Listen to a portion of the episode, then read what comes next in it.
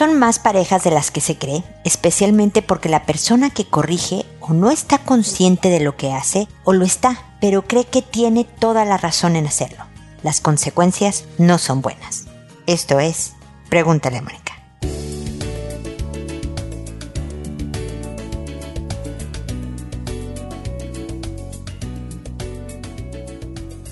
Bienvenidos amigos una vez más a Pregúntale a Mónica. Soy Mónica Bulnes de Lara, como siempre, feliz de encontrarme con ustedes en este espacio que vive momentos bien extraños. Porque no creo que haya país en el planeta que no ha sido tocado por el coronavirus y en diferentes grados de confinamiento hemos tenido la experiencia de quedarnos en casa para cuidarnos y cuidar a los demás para no esparcir el contagio y por lo tanto colapsar los sistemas de salud. Para permitir que vayamos distribuyendo a los enfermos en el tiempo y así haya doctores, enfermeras, insumos, aparatos, etcétera, para el bien cuidado de todos, porque al parecer la gran mayoría de la población nos vamos a contagiar de esto eventualmente. Lo que no quieres es contagiarte cuando haya dos mil contagiados también y sea difícil atenderte, por un lado. Por el otro, aprovecho este espacio también para darle las gracias y la admiración no solo a todo el personal relacionado con el área de salud,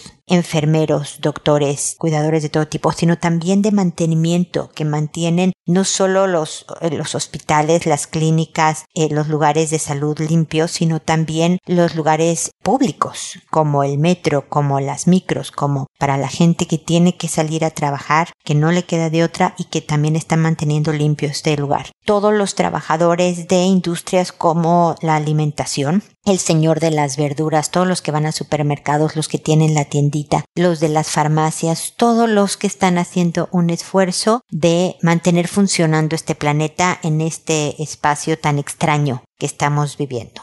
Bueno, este fue un anuncio general porque realmente me tengo que abocar a los temas de mi especialidad, el día de hoy toca el tema de pareja. Y, por ejemplo, algo que mencionaré en un próximo videillo por ahí en redes sociales también, porque leía que el, confinamiento, el estar encerrados en casa, puede incrementar el índice de violencia intrafamiliar entre la pareja, entre padres e hijos, etcétera, porque los niveles de ansiedad están más altos, porque pues hay más oportunidades de convivio, porque suele salir nuestro lado oscuro, ¿se acuerdan del que hablaba la semana pasada? Entonces, son temas que hay que tener mucho cuidado. Y una de las conductas que suele promover el abuso emocional, físico, psicológico de la pareja es cuando yo tiendo a corregirle todo. No toma muchas veces una forma muy agresiva. No sé, el hombre dice, ay, fíjate que ayer fuimos al cine y la señora, no fue ayer, fue antier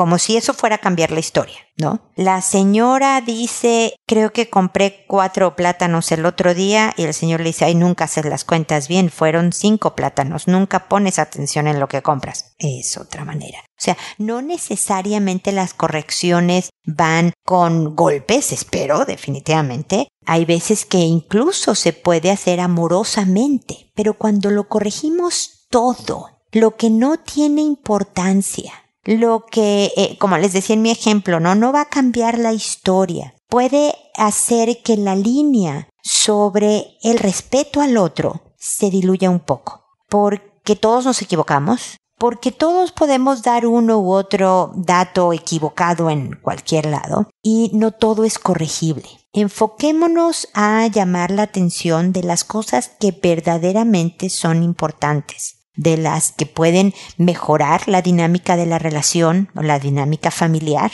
el ambiente en general en el que convivimos, pero de verdad dejemos pasar, mordámonos la lengua para no dar el dato correcto. ¿Por qué pasa esto? Se preguntarán ustedes. En cualquier relación de dos personas, en la relación de pareja en específico, hay constantes luchas de poder, conscientes e inconscientes y a veces el yo tengo el dato correcto nos empodera un poco. Nada más. No estoy buscando molestar a mi pareja, no estoy buscando, nada más tengo una sensación de control de poder mucho mayor y por lo tanto tiendo más personalidades unas que otras a hacer este tipo de correcciones. Entonces, desde luego, primer punto a comentar es qué es lo que estás corrigiendo. ¿Qué tantas cosas? ¿Cuáles puedes eliminar de tu lista de correcciones de decirle al otro? De cómo pone el tenedor, cómo se le habló a su hijo, a menos que sea algo muy importante, cómo se pone el suéter, lo que sea. Y luego, de lo que sí corriges, cómo lo haces. ¿Se acuerdan cómo siempre hago hincapié en la forma en que dices las cosas? Porque aunque tengas razón, lo acabo de poner en un video esta semana que está terminando, aunque tengas razón en lo que dices, si lo dices mal, perdiste el argumento.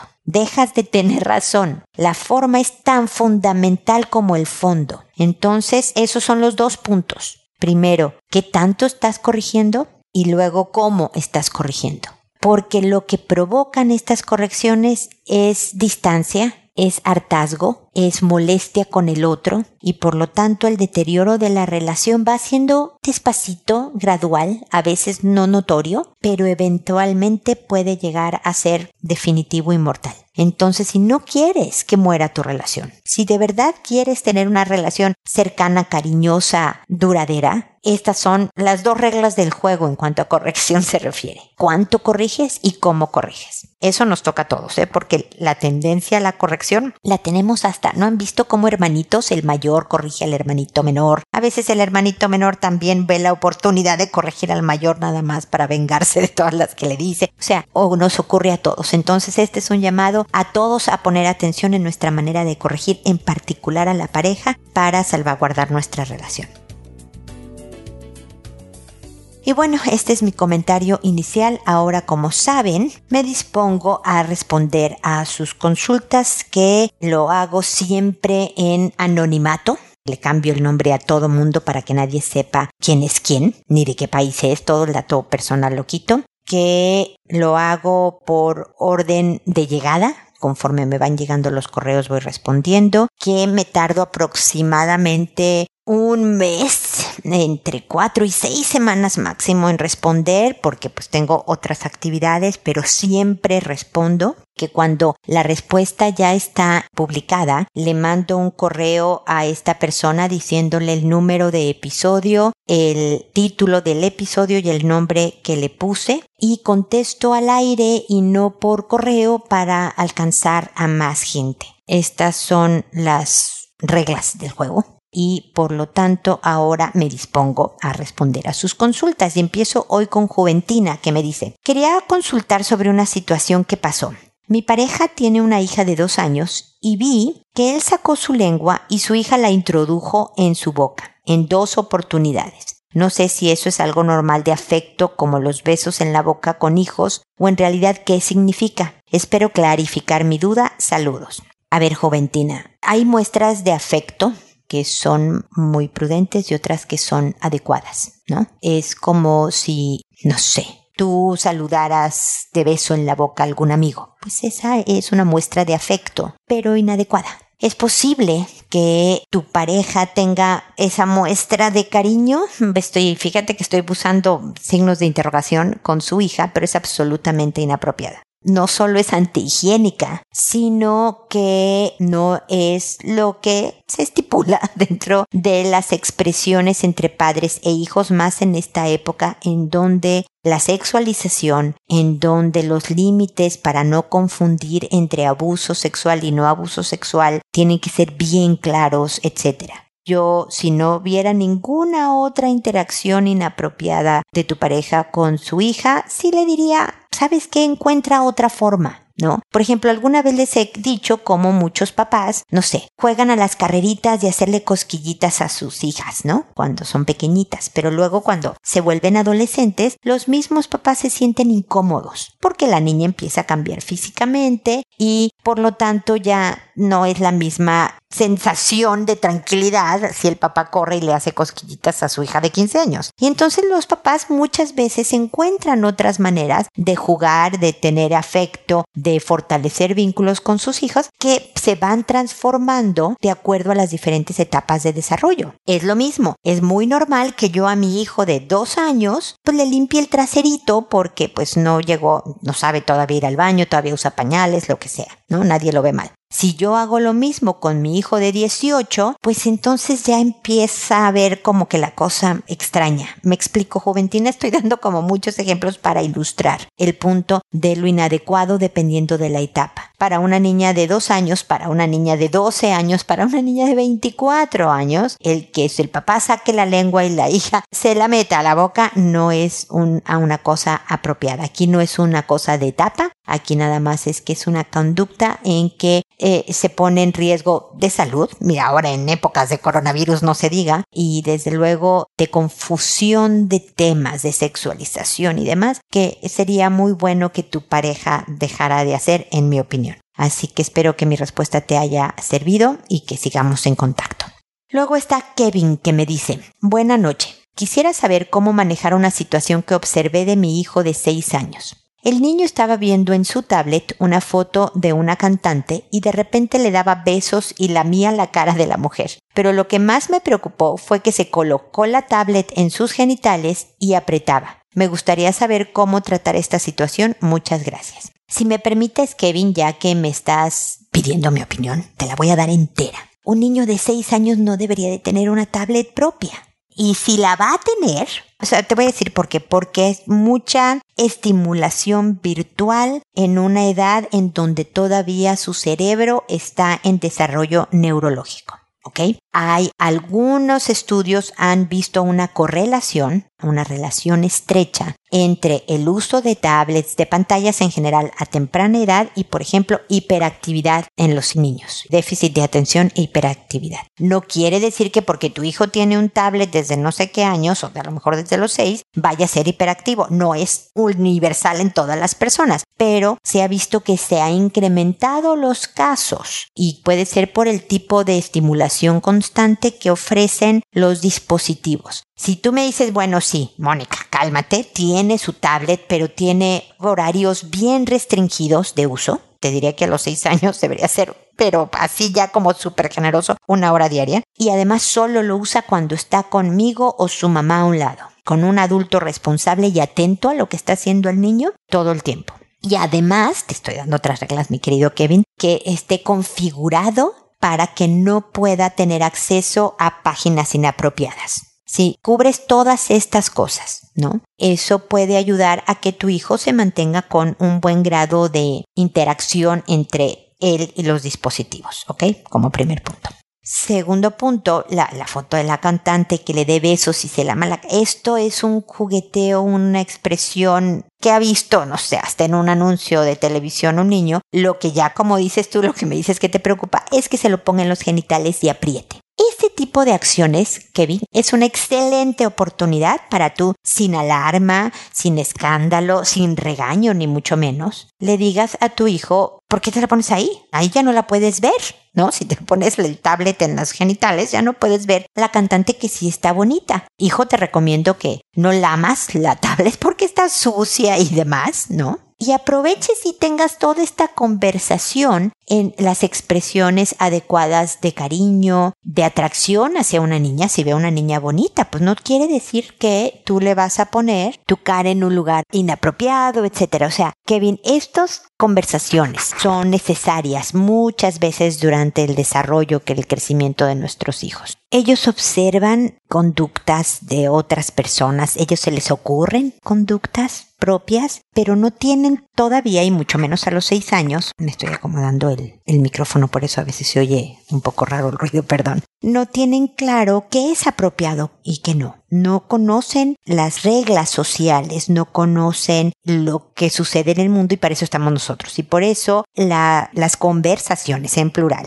cortas, concretas, con preguntas, de temas repetidos y todo eso son necesarias. Entonces mi sugerencia, Kevin, es nada más decirle no, eso no, ¿por qué no? Eh, o sea, le explicas el por qué no y le dices formas adecuadas de expresión de cariño, de atracción, de lo que sea. Y permítele que te haga preguntas para que entienda bien de qué se está tratando esto del mundo real de los adultos y aprenda a moverse adecuadamente y naturalmente en ese mundo. ¿Ok? Espero de todas maneras que sigamos en contacto.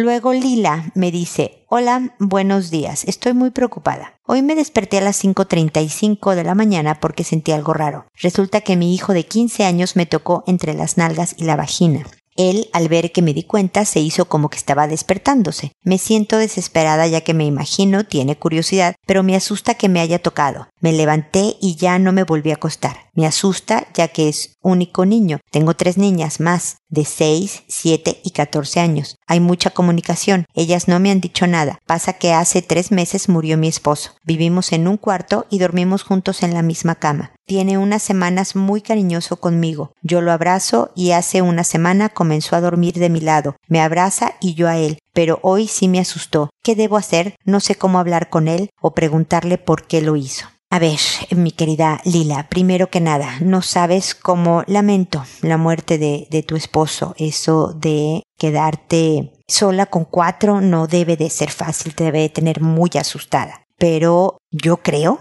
que eres una mujer que puede salir de esta. Yo creo que puedes con este desafío. Y ojalá te invito a que me uses, Lila, a que me consultes de este tema y cualquier otro de educación de hijos, de tu vida y demás para acompañarte. Yo espero que cuentes con toda una estructura familiar, papás, hermanos, primos y demás, que también te ayuden a sostenerte y a guiarte en momentos complicados pero que también me tengas a mí, digamos, como tu psicóloga de cabecera, que eso es lo que también espero me tengan todos los que escuchan Pregúntale a Mónica, pero sobre todo porque para ti el estar sola con cuatro, dos adolescentes y dos niños no es fácil. Primer punto. Segundo punto. No sé el tamaño del cuarto en el que duermes pero sí es complicado tener adolescentes de diferentes sexos en la misma cama, porque efectivamente hay impulsos sexuales, hay hormonas actuando, hay curiosidades que pueden dar lugar a conductas inapropiadas. Entonces yo no sé si puedas poner camas individuales en vez de una matrimonial en donde duermen todos juntos, que a lo mejor sean dos individuales o una la tuya y consigas donada o algo, otra cama para el joven porque es el único hombre. Y me explico porque la distancia física sí le va a ayudar.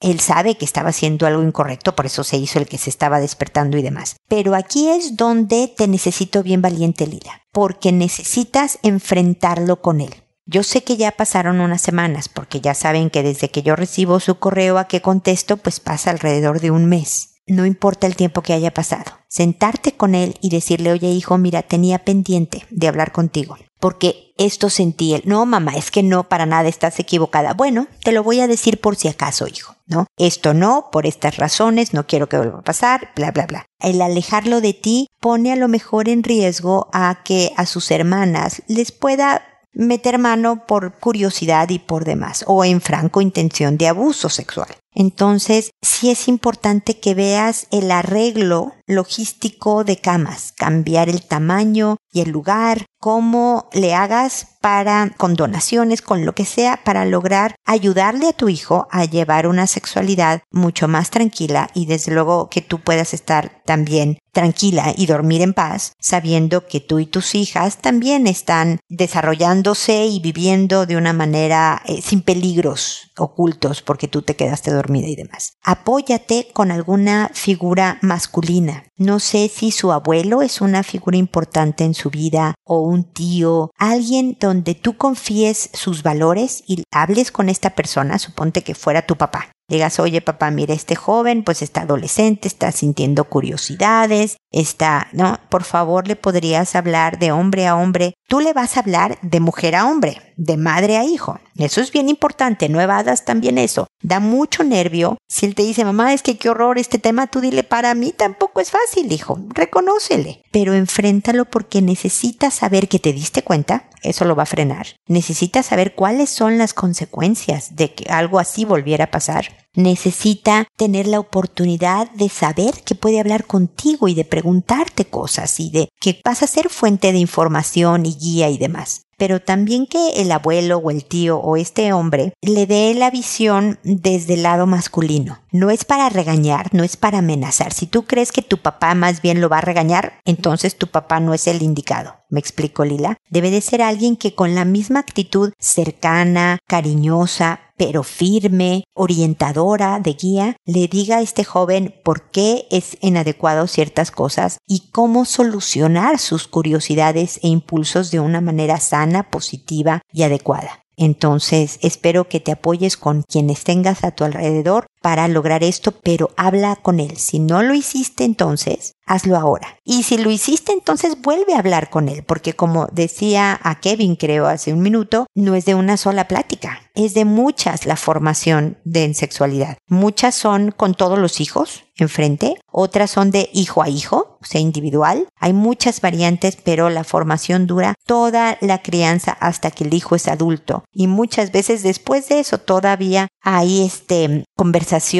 que ayudan a guiar a los jóvenes hacia una vida sana y constructiva. ¿Ok? De todas maneras, como te decía Lila, espero que sigamos en contacto.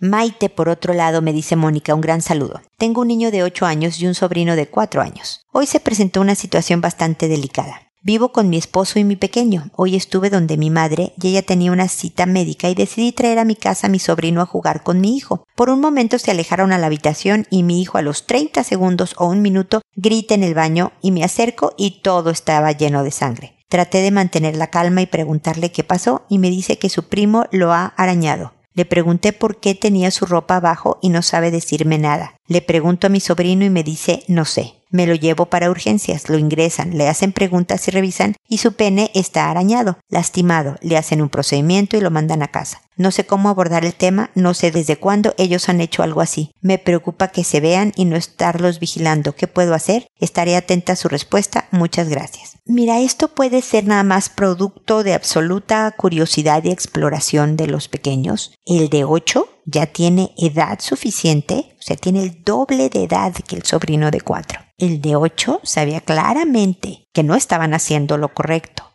hay que investigar más de dónde se saca la idea, qué tipo de acceso a redes sociales están teniendo, si está bloqueada o no, si supervisan ustedes cuando están viendo celulares o videojuegos y demás, porque aquí hay algo más que falta, digamos, de información sobre cómo es que el de 8 años no detuvo la conducta. Me explico. Yo puedo entender la curiosidad y el que se siente rico y demás. Yo creo que la experiencia para los dos va a ser lo suficientemente fuerte como para que no lo vuelvan a intentar. Pero nuevamente, aunque no sepan, papás o mamás, cómo hablar del tema, siéntense y empiecen. De verdad les van a ir surgiendo las palabras. Lo que les encargo es que siempre sea con la mayor calma posible. Va a ser como pura actuación, ¿no? Porque por dentro quieres llorar, gritar, enojarte, quieres de todo, pero por fuera deben de verse como actores de Hollywood, como personas tranquilas, dominadas, con criterios para dar una guía, preguntando cariñosamente, firme para decir esto nunca jamás. ¿Me explico? Yo creo que entre menos amenazado se vea el niño, uno u otro, el sobrino o el hijo, más propensos van a ser a hablar y preguntar y poder ser guiados es importante involucrar a los papás del sobrino, también para que sepan, me imagino que supieron qué pasó, y estar como en la misma línea. Pero a lo mejor no vas a saber nunca desde cuándo ellos andaban medio explorándose por ahí. Lo que sí es importante es ver sus accesos a información inadecuada de dónde se les ocurrió que bajarse el pantalón, que manipular los genitales, lo vieron en otro lado, en una película que accidentalmente alcanzaron a ver, o que no, algún primo más grande les enseñó algo, o me explico, hay que investigar más, Maite, y respirar y sentarte a hablar un poquito, son niños muy pequeños, por lo tanto un gran interrogatorio no funciona, se sienten igual amenazados y hay mucha ansiedad. Entonces en cortito y tú de lo más casual, pero a la hora de esto nunca jamás, sí debe de ser clara firmeza de que no debe de ocurrir un evento así por el bien de los dos, por supuesto, ¿ok? Y yo espero nuevamente, Maite, que sigamos en contacto. Ahora Naira dice, hola, necesito asesoría. Tengo a mi cargo niños de 1 a 3 años. Hoy un niño de 3 le mordió el pene a uno de 2. No sé exactamente cómo fue. Estaban jugando a la casita con muñecos y cobertores para taparlo. Ellos estaban acostados y se taparon. No vi nada normal. Me giré a mirar a otros niños y de repente escuché un chillido. Fui y los destapé. El de dos lloraba mucho y se tocaba el pene. No tenía pantalones abajo, pero sí el pene salido de él y en efecto lo mordió. No sé cómo explicarle a los padres sin alterarlos. Naira, gracias por tu consulta. Yo creo que ya definitivamente llegué tarde a tu vida porque pues ya hablaste con los papás, seguramente ya pasaron mucho tiempo, pero creo que aquí hay puntos importantes a considerar para eventos futuros. Así como, número uno, parece que las consultas este año se este año no, en este episodio se concentraron en temas de sexualidad de los niños, que está bien, son conforme van llegando y por razones que desconozco, hay veces que se juntan más de un tema y de otro, a veces sí conozco las razones, pero no en este caso, pero también hay cosas que aplican en muchas circunstancias. Lo que estoy hablando, yo sé, Naira, que tú estás a cargo de los niños que no son tus hijos, pero bueno, yo creo que puede también servir como pautas para hablar con los papás. Y desde luego con los papás y mamás con los que he hablado en este episodio, yo espero que el saber que el tema de sexualidad es uno que requiere de muchas conversaciones, de que a pesar de tener miedo tenemos que empezar la conversación y que nos salgan las preguntas y, o las palabras que tengan que salir, que no es esperar a que yo domine el tema o no tener miedo para o no ponerme nerviosa para hablar de los temas, hay que enfrentarlos, el toro por los cuernos porque los hijos lo necesitan con desesperación, que ustedes toquen el tema por más incómodo que sea para todos los involucrados regalos que es importante hablar siempre tranquilos, siempre en dominio de nosotros mismos, aunque por dentro estemos en ebullición, como en licuadora, brincando de un lado para el otro, pero por fuera lo más controlados, lo más cercanos, lo más abiertos a la comunicación posibles. Todos estos son principios, Naira, que yo espero que también te sirvan a ti en tu trabajo. Algo que me sirve para dar pauta en tu mensaje fue que me dices al final, no sé cómo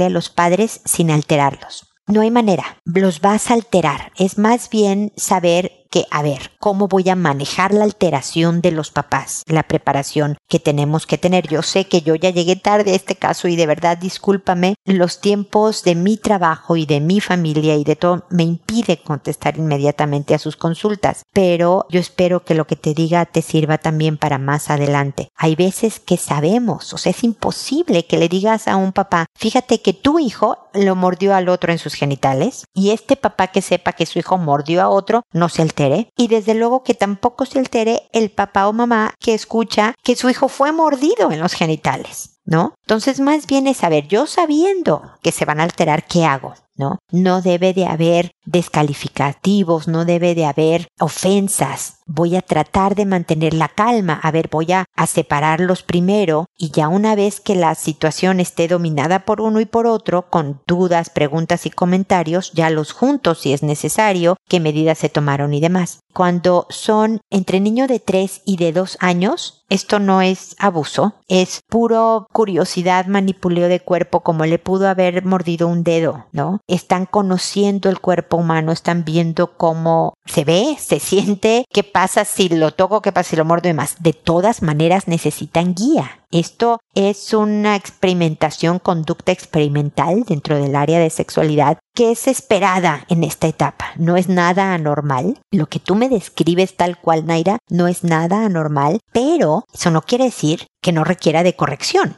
Por ejemplo, ven cómo, no me acuerdo a qué edad eran los bebés, como a los ocho meses, siete meses por ahí. Es que tú lo tienes en una sillita alta, yo me acuerdo que mis hijos lo hacían muchísimo, y que no sé, traen sus llavecitas de plástico de juguete, ¿no? Y el niño tira las llaves al suelo. Lo que quiere comprobar es la ley de gravedad, ¿no es? Cada vez que yo suelte esto se va a caer al suelo. Y además mi mamá lo recoge. Mm, vuelve a subir y yo lo puedo volver a tirar. Y es entre un juego y entre descubrimiento del mundo, ¿ok? Y tú dices, bueno, ya deja de tirar las llaves. Y el niño está feliz de la vida tirando las llaves al suelo. Si agarra algo de vidrio y lo tira, tú le tienes, lo tienes que corregir. Él sigue tratando de experimentar el mundo, diciendo, a ver, ¿y qué pasa si este vaso de vidrio también lo tiro al suelo? ¿Le pasará lo de las llaves que nada más caen al suelo y hacen un ruido? No, este se rompió. Hmm, qué raro. Pero tienes que corregir porque el niño no puede estar tirando cosas de vidrio al suelo para comprobar su teoría. ¿Me explico, Naira? Entonces, hay veces que los niños están tratando de descubrirse y descubrir al otro y al mundo y hacen cosas inapropiadas y hay que corregirlos. Entonces, esto hay que explicarle a los papás que definitivamente son cosas que pasan, lamentablemente pasaron durante tu supervisión, o sea, afronta también lo que es una realidad. No hay mamá, deja tu cuidadora del universo, no hay mamá que puede estar 24/7 con su hijo y de repente no haga algo inapropiado.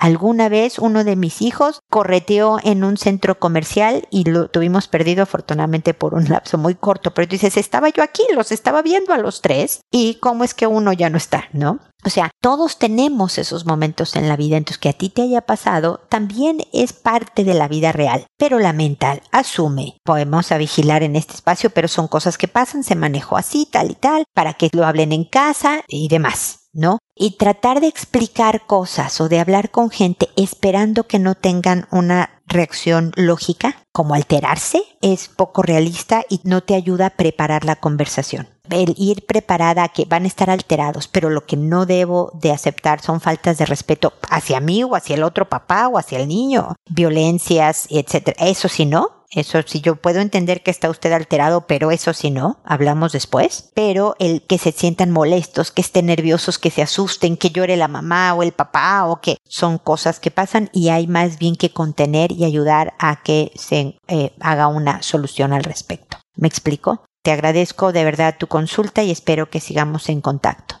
Finalmente está Octavia que me dice, hola Mónica, he visto muchos consejos sobre relación con suegros en tus videos y podcast. Decir que ninguno me funcionó. Llegué a ir a psicología porque no soy capaz de gestionar la relación. Tienes mucha razón en decir que hay que hacer estrategia para llevar bien la relación, sobre todo por mi marido al que adoro, pero ella necesita tener el control en todo y yo ya no puedo con eso. Cuanto mejor estamos mi marido y yo, más intenta meter cizaña y después se hace la víctima y le llora al hijo. Esta última vez lo hizo y yo le llamé para decirle que no volviera a poner en peligro mi relación, y su respuesta ha sido amenazadora. Tendría que tener 20 sesiones contigo para que supieras todo lo que llevo pasado. Ella ahora actúa como si lo único que le importara fueran mis hijos. Decir que siempre que ella se equivoca conmigo me hacía regalos o se hacía como que no pasó nada. Yo ya tomé la decisión de apartarme puesto que no puedo más. Mi vida se complica mucho, pero es muy difícil de separar. Gracias. Definitivamente, Octavia, debe de ser dificilísimo tratar con alguien que manipula tanto y que es tóxica y que en vez de ver por la felicidad de su hijo, la felicidad del hijo es cómo le ayudo a mi hijo a permanecer casado y a ser familia y a que su vida funcione más que yo tratar de separarlo de esta mujer que me lo quita, ¿no? Evidentemente no es una mujer sana tu suegra, pero tienes razón, Octavia, no te vas a poder desprender de ella porque es la mamá de tu marido, al que tú adoras, y la abuela de tus hijos. Lamento que nada de lo que he hablado en mis videos y podcasts te ha servido, pero necesitas muchísima habilidad.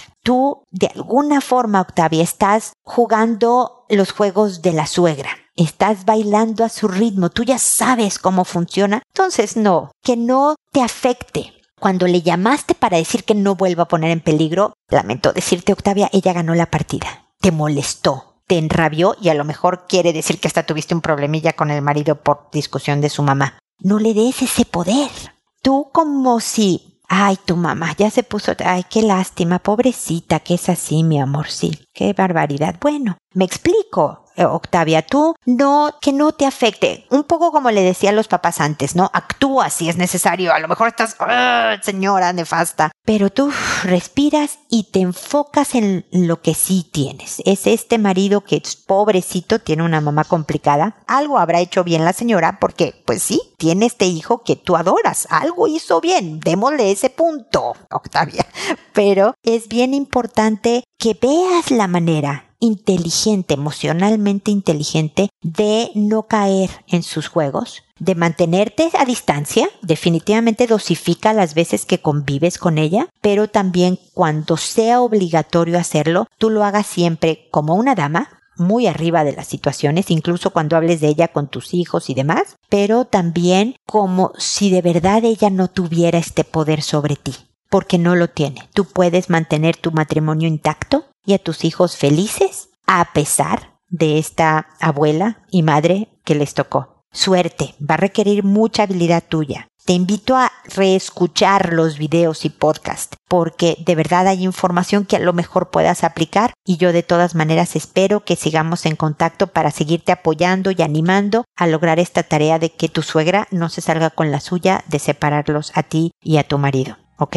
Y espero también amigos que nos volvamos a encontrar en un episodio más de Pregúntale a Mónica. Y recuerda siempre, decide ser amable. Hasta pronto.